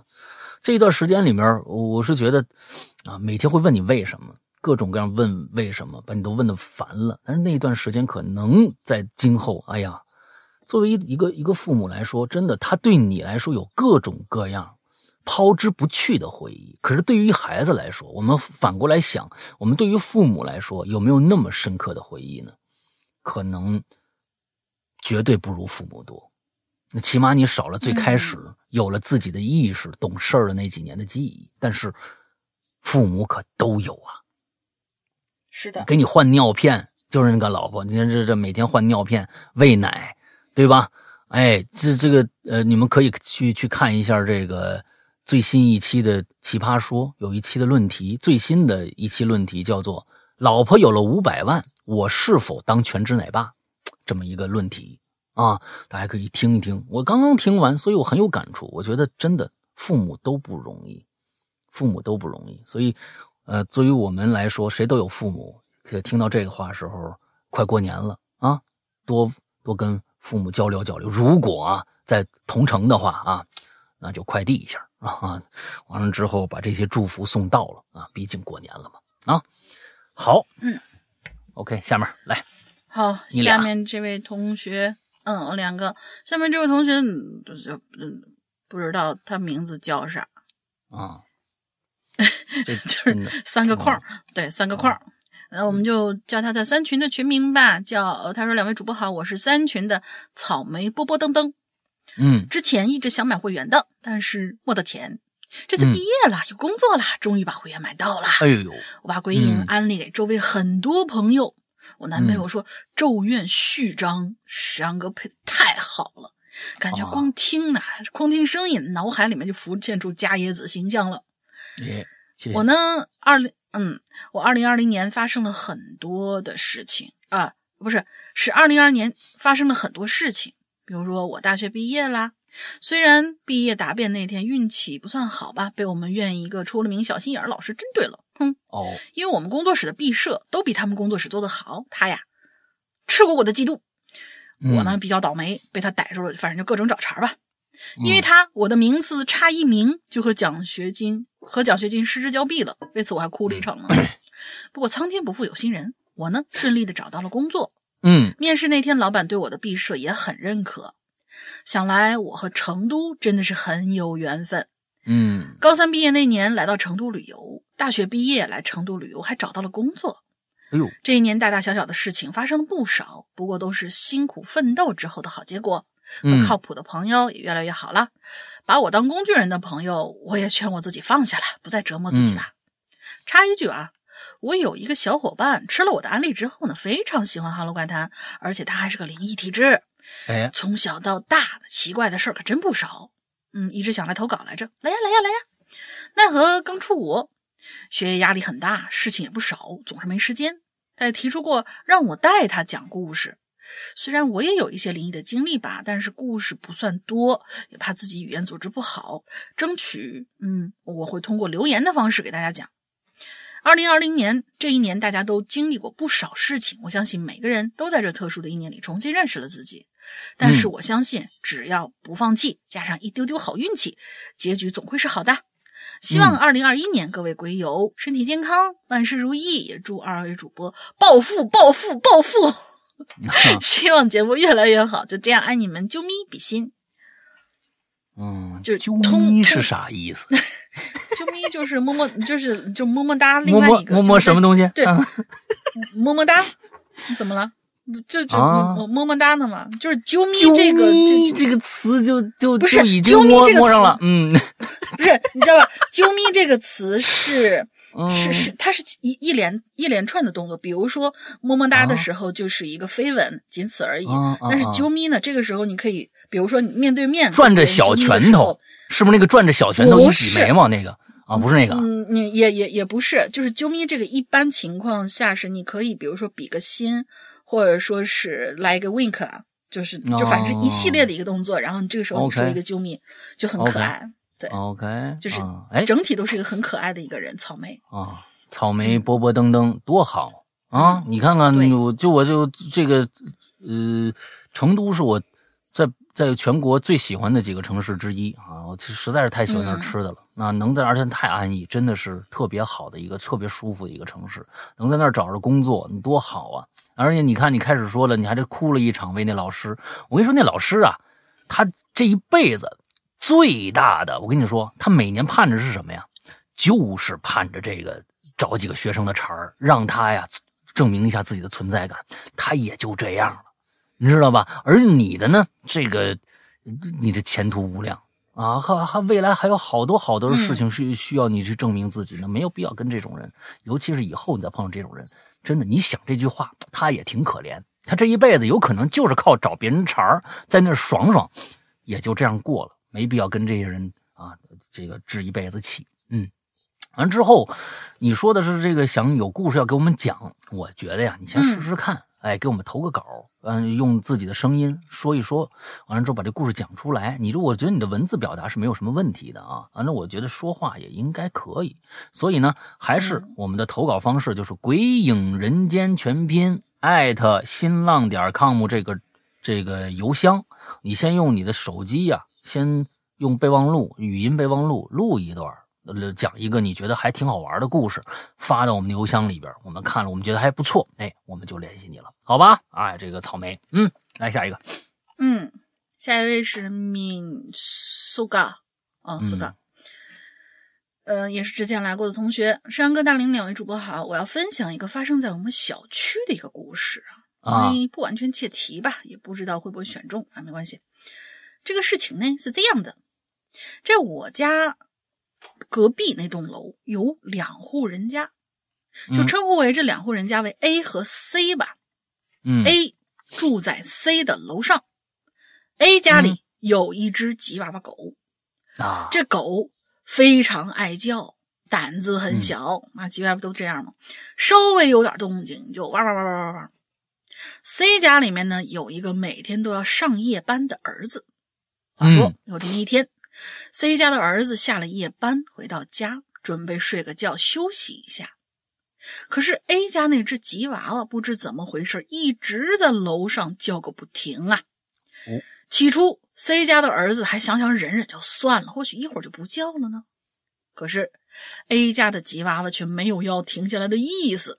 这个时候啊、c 家那个儿儿孩儿他妈就不乐意了，气冲冲就跑上楼去找 A 家理论。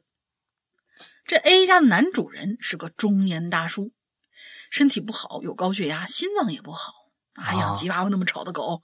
啊，一开始面对 A 妈妈的，呃连珠炮一样的指责和质问，C 家大叔都一直耐着心安抚，试图平缓他的情绪，不想跟他发生争吵，指着家里那只吉娃娃跟 C 妈妈说：“嗨，他就一畜生，你跟他置什么气，对不对？”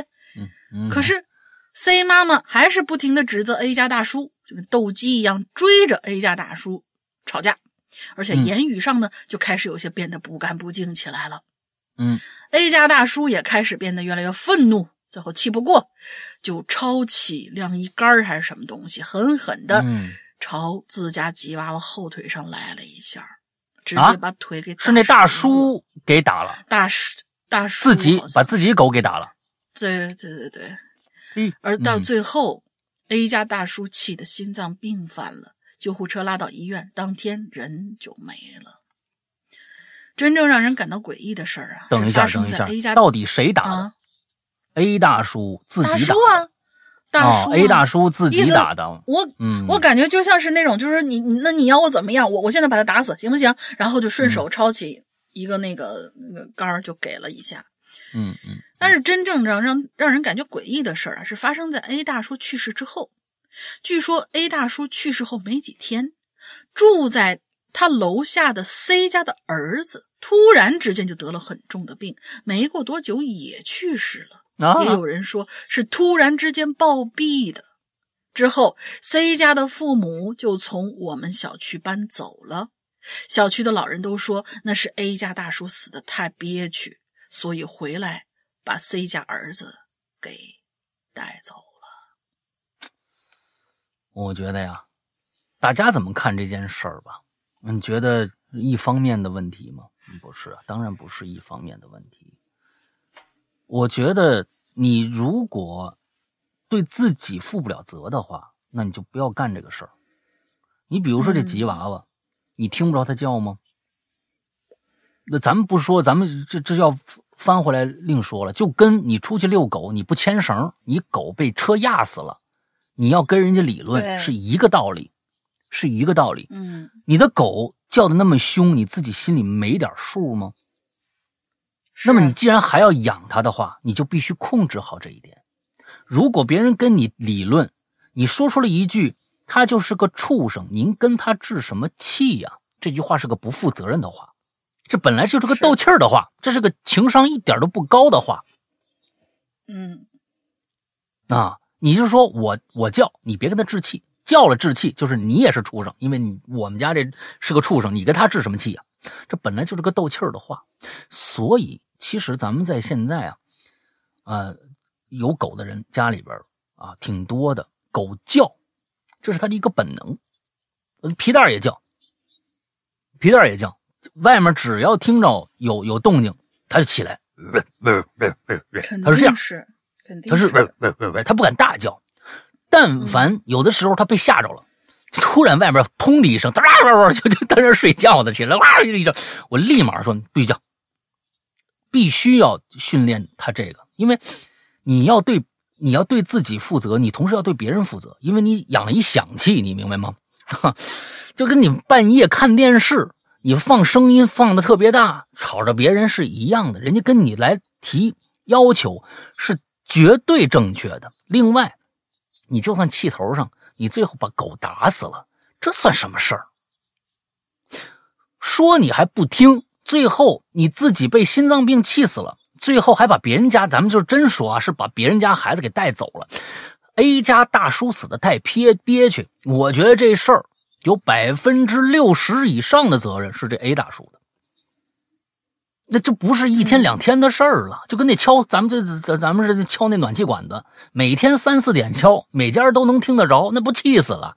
你找着人，你找着这家人，人忍你那么长时间，终于知道是谁，那还不不不揍你一顿呢？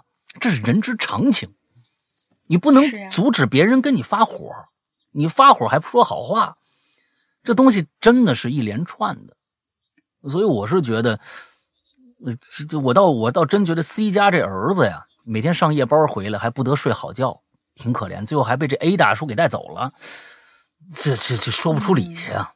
那咱们这道理，咱们咱们得说清楚啊。可能这 C 家的妈妈确实说了一点不不应该说的话，过分的话，得理不饶人了。但是你可是你你你你这多少天你都让人家睡不好觉啊，对不对？你你自己不管理好自己呢，你说别人人家冲你发凉的火，那你只能挨着，你只能挨着，没道理，因为你啊，行吧。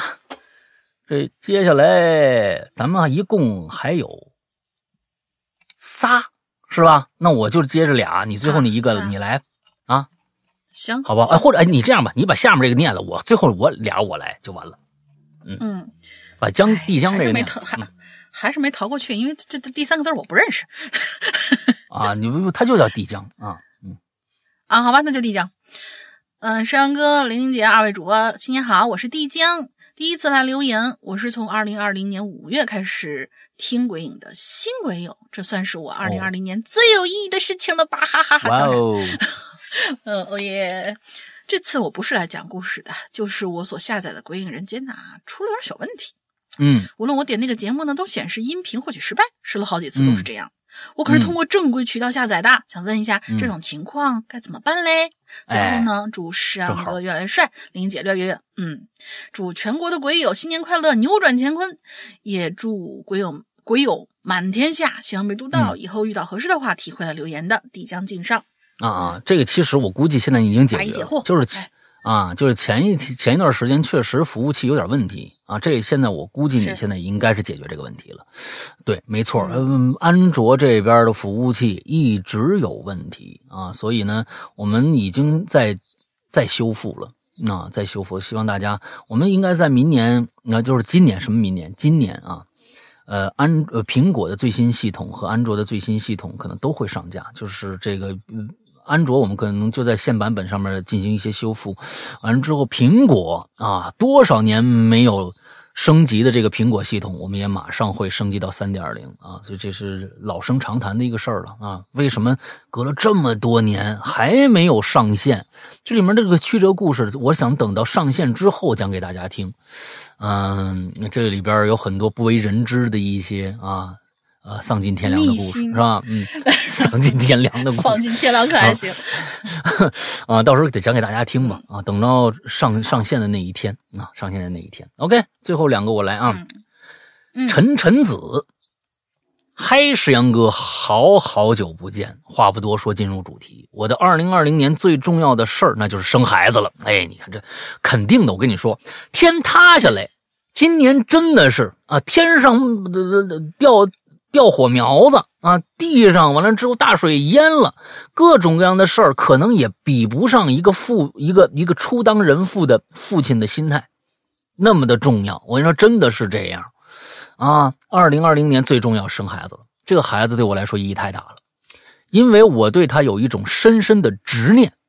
我觉得我的妈妈又回到我身边了啊，一种生命的回归。二零一四年，我妈妈因为严重的心脏疾病突发，送去医院的路上休克，经抢救生命恢复体征，却因为大脑缺氧失去了大脑的活动，也就是说脑死亡。啊，当时医生说已经没救了，可我们一家人实在是无法接受这样拔掉氧气管，放弃他的生命，因为那个时候他才五十岁。我们就这样在医院的重症监护室的走廊里整整睡了两个月。为了唤醒他，每天都给他听我们姐妹三个人小时候的录音。一天天过去了，他的眼睛还是闪亮的睁着，可是却没有一丝好转的迹象。每天呢，每天都是七八千的医药费啊！我们家庭也不堪重负啊！迫于无奈，我们带妈妈。回到了家，在家里我们学会了吸痰，呃，插尿管各种护理。我和大妹妹二十四小时轮流值守看护，还是期待奇迹出现的那一天，因为我们知道她一定也想活下去，可终抵不过病魔。在回到家的两个月以后，身体已经输液输不进去了，啊，水肿水肿了嘛。我知道她每一刻都在痛苦。可他还在努力的坚持着。就在我小妹从学校回到家的第二天凌晨，他永远的离开我们。后来我才意识到，原来他是在等见到小妹的最后一面。嗯。而妈妈去世的那一天是阴历的五月二十一号。我知道，他想用这种方式表达他爱我们。啊，音乐的阴历的五月二十一号，呃，这是一个很特殊的日子吗？啊，不知道啊，没说。时光飞逝，转眼，嗯，呃，时光飞逝，转眼五六年过去了。自从我知道怀孕的那一天，我就期盼着，如果这辈子妈妈能做我的儿，能能做我的女儿，该有多好。后来肚子越来越大，每个看见我的人都说我怀的一定是个男孩。那个时候。我失望极了，可是就在说生的那一刻，我自己都惊呆了，开心、激动、喜极而泣。本来预产期是四月十号的，我提前了六天，在四月四号清明节生下了我的女儿。听说清明节魂魄会回到人间，这是巧合吗？她真的换了一个样子，回到了我的身边。嗯，呃，挺好。每一个生命的孕育，都标志着对对每个人的这个意义都是不一样的，啊，都是不一样。我觉得这是一个对自己的呃一份嗯爱的一个补充吧，一个补偿，对，挺好的。嗯，也祝你的女儿茁壮成长，加油。嗯，今天咱们最后一个啊，嗯嗯，G W。两位主播好，我是亮亮。嗯，之前留过言，被念过一次。二零二零年呢，我印象最深的就是我失恋了。时间的推移，让好多人代替了好多人，也让好多人忘记了好多人。不过现在生活重心又放到我身上来了。小学的时候听到了《鬼影人间》，入了坑。现在高二了。那真是少年不知愁滋味啊！还这个好多人代替了好多人啊，那那是你的，我们尊重你现在的感受啊，我们也尊重你这个失恋了以后那是真实的感受，我相信那绝对是真实，尤其是这个高中啊、初中啊，这个初恋那时候的感受简直了啊！哎呀，我又来冒泡了。今天突然间想起来以前听过的一期《走向光》的暗之旅者啊，后来好像真的没有他的消息了。耿夫人好像也没有再来做节目了，我对她的印象也特别深。龙玲小姐姐么么哒，师阳大叔一切安好。对了对了，我补个事儿吧，补个初中的事儿。初中的军训啊，我和一个小姐姐一起睡觉。等一下，你是亮亮亮亮亮是女孩男孩啊？是男孩还是女孩啊？不知道啊。很显然是女孩子。是吗？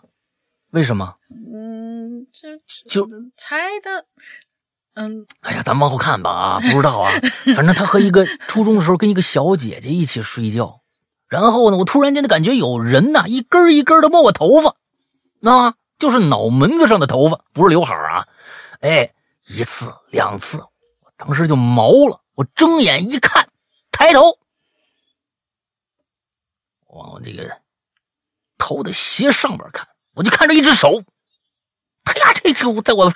旁边这一只手啊，哎呦，我还，我当时我我也不知道怎么的，我是我还碰了碰那只手，啊，这手啊，硬的，白的，嗯，赶紧推推我旁边小姐姐，我就问她，你是不是你把手伸过来了？她说没有啊，啊。我就把事儿告诉他了。哎呦，我们俩当时当时都害怕了，就赶紧把被子盖上，继续睡觉。你们都是这个这个这个这个。转天晚上夜夜训，坐在小马扎上啊，我是梳这个，别看我一男生啊，我是梳长马尾的。嗯，这人就是一姑娘啊啊！哎，我是梳梳长马尾的，我头发长啊，我就感觉有人又一根一根拽我头发，我以为我头发卡马甲里呢，转头一看，并没有。没有后续了，哎，拜拜。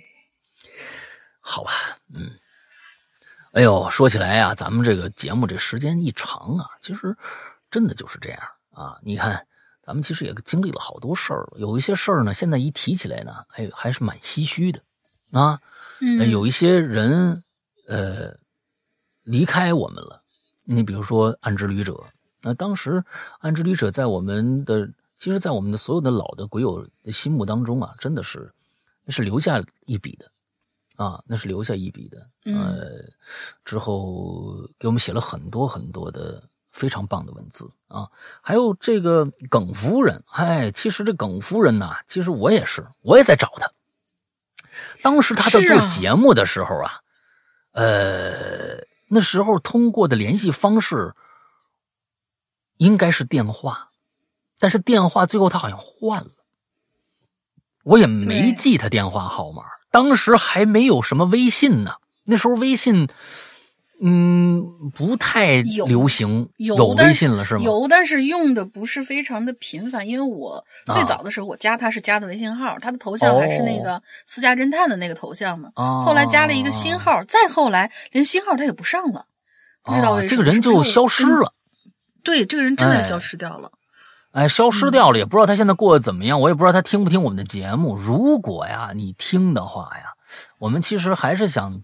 呃，做再做期节目，因为你这人挺挺哏儿啊，遇到的事也挺逗啊。你和你老公还好吗？哎，这些都是问题。如果听到了，我们呢，其实挺挺想你聊一聊，跟你再聊一聊，你最近又发生一些什么事情的啊？就我也也是，如果你要找不着我们呢，你可以给我们写封邮件，鬼影人间全拼艾特新浪点 com 这样的一个邮箱发给我们，好吧？嗯，OK，二零二零啊。啊，其实已经过去了。这个日子呢，有的时候感觉上啊，你是阻止不了时间的进程的，你也阻，你也你也没有办法为未来的好与坏做任何的判断。他们就这样汹涌的来了，不管好与坏。这就是好像说，我们我们我们要信命吗？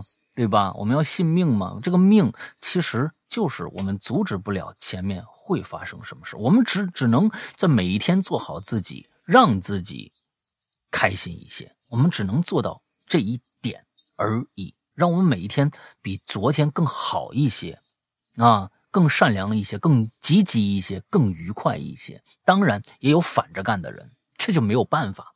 那这是人生百态。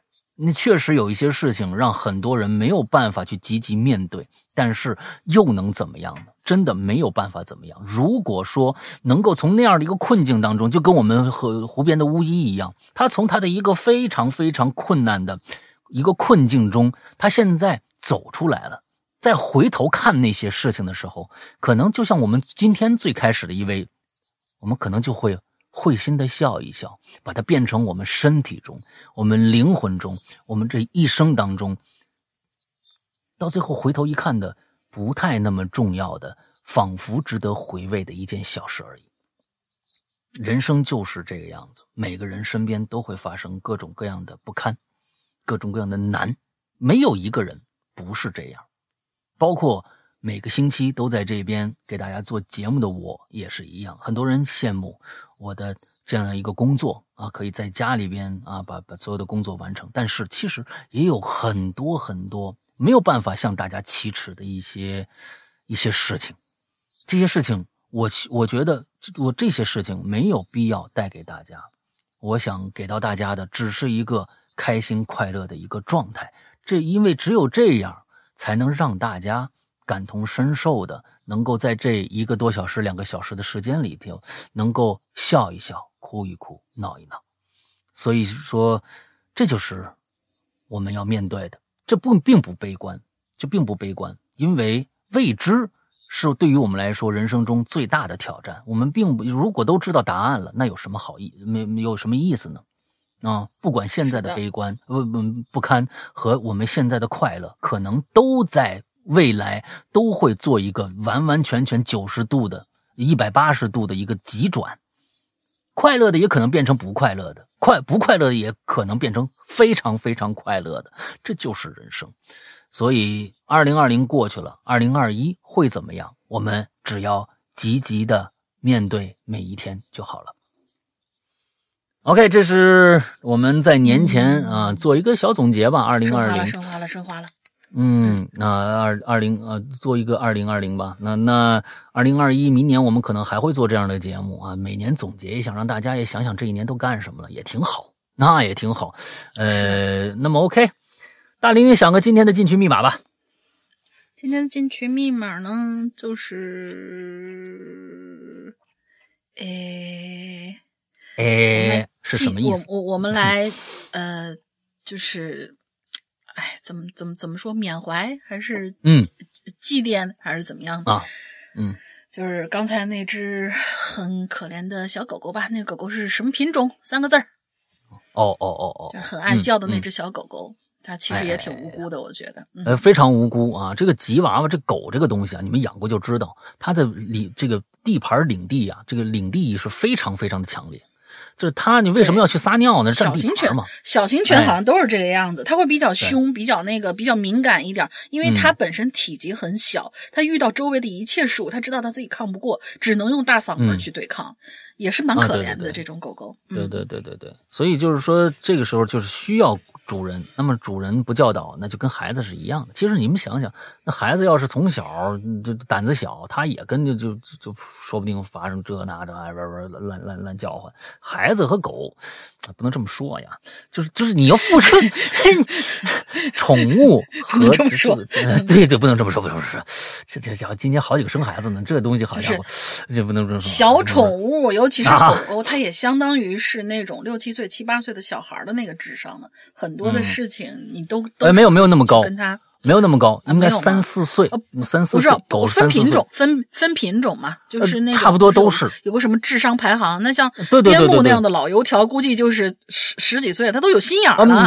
没有没有没有，就就边牧也到不了。边牧到不了，呃呃，最高的年龄应该是在五岁左右。狗跟人的智商差不多，就是五岁左右，它能明白你很多的事情。但是你要是好家伙，你要是十多岁的智商，我的天哪，那就谈恋爱了。你这出去勾搭小女孩，完了之后还有什么读书笔记？真的有那种，哎，但是真的有那种什么什么，我一看人家别人家有什么金毛了什么之类的，可以帮主人拿快递、买早点，我就哇，天哪！那个我也看过。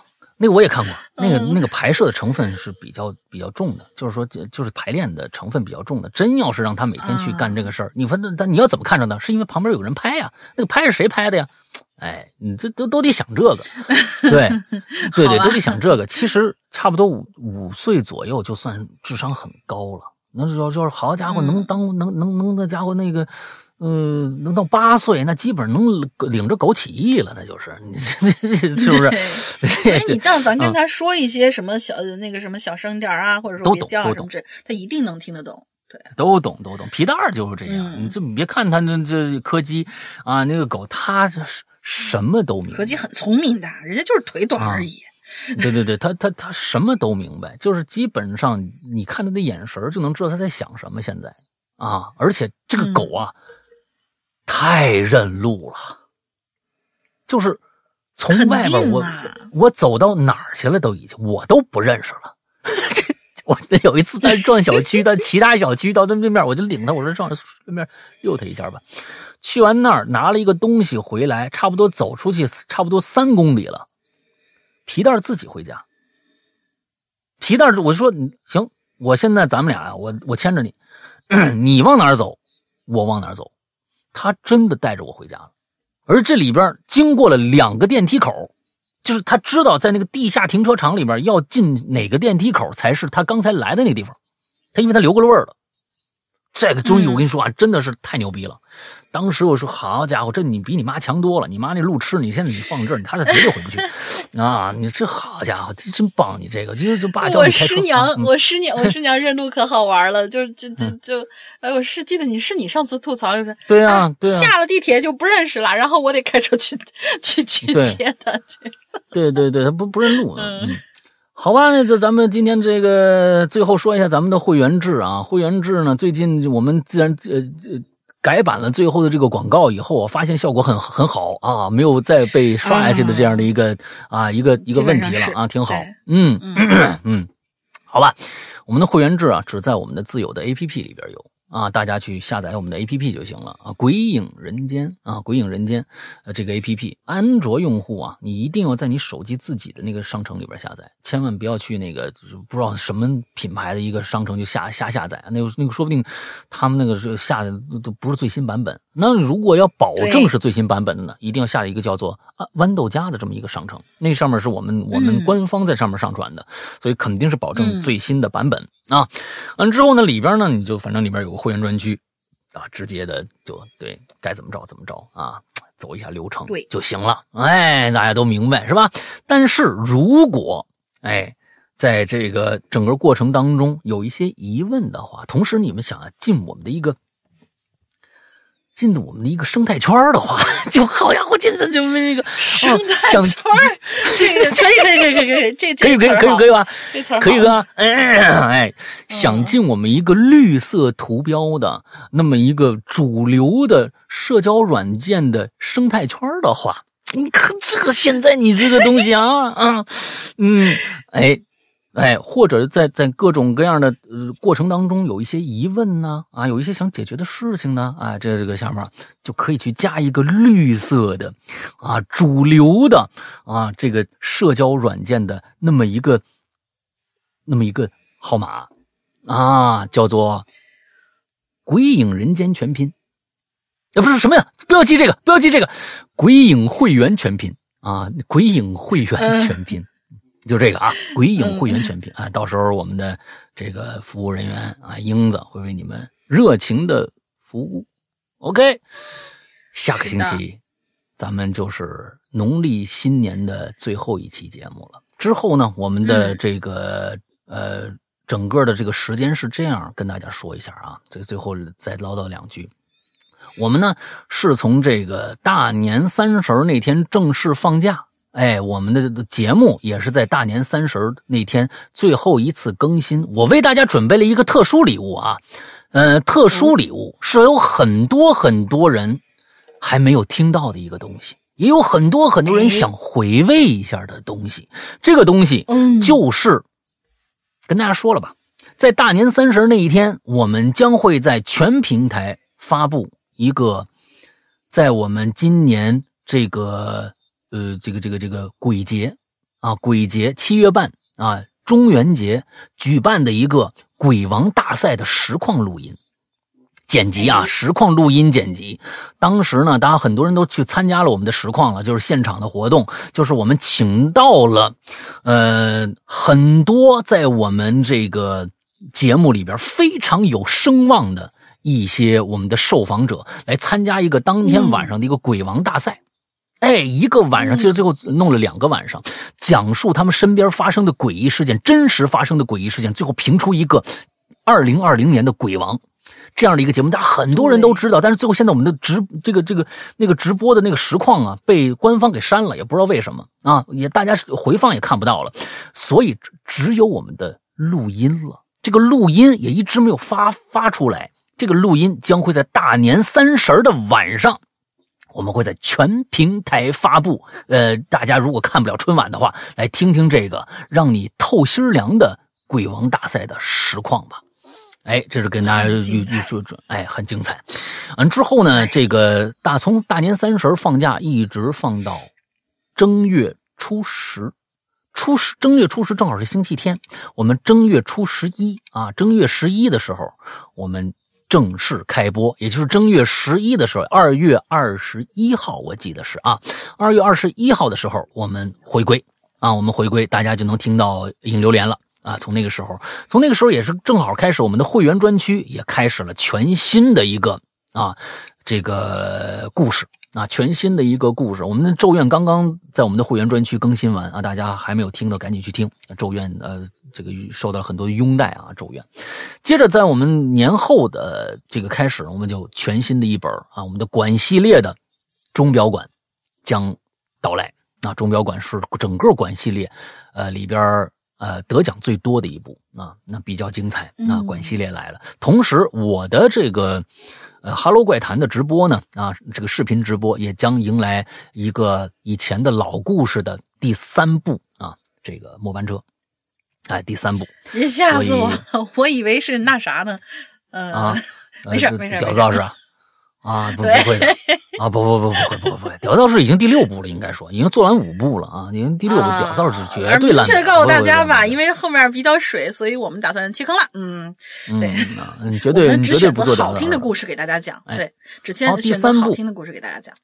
末班车，所以呢，来年我们还有很多很多的精彩要等着大家，所以那么我们期待。啊，这个美好的二零二一春节以后的二零二一的到来吧。OK，今天的节目到这结束，牛年，嗯，就祝大家这一周快乐开心，拜拜，拜拜。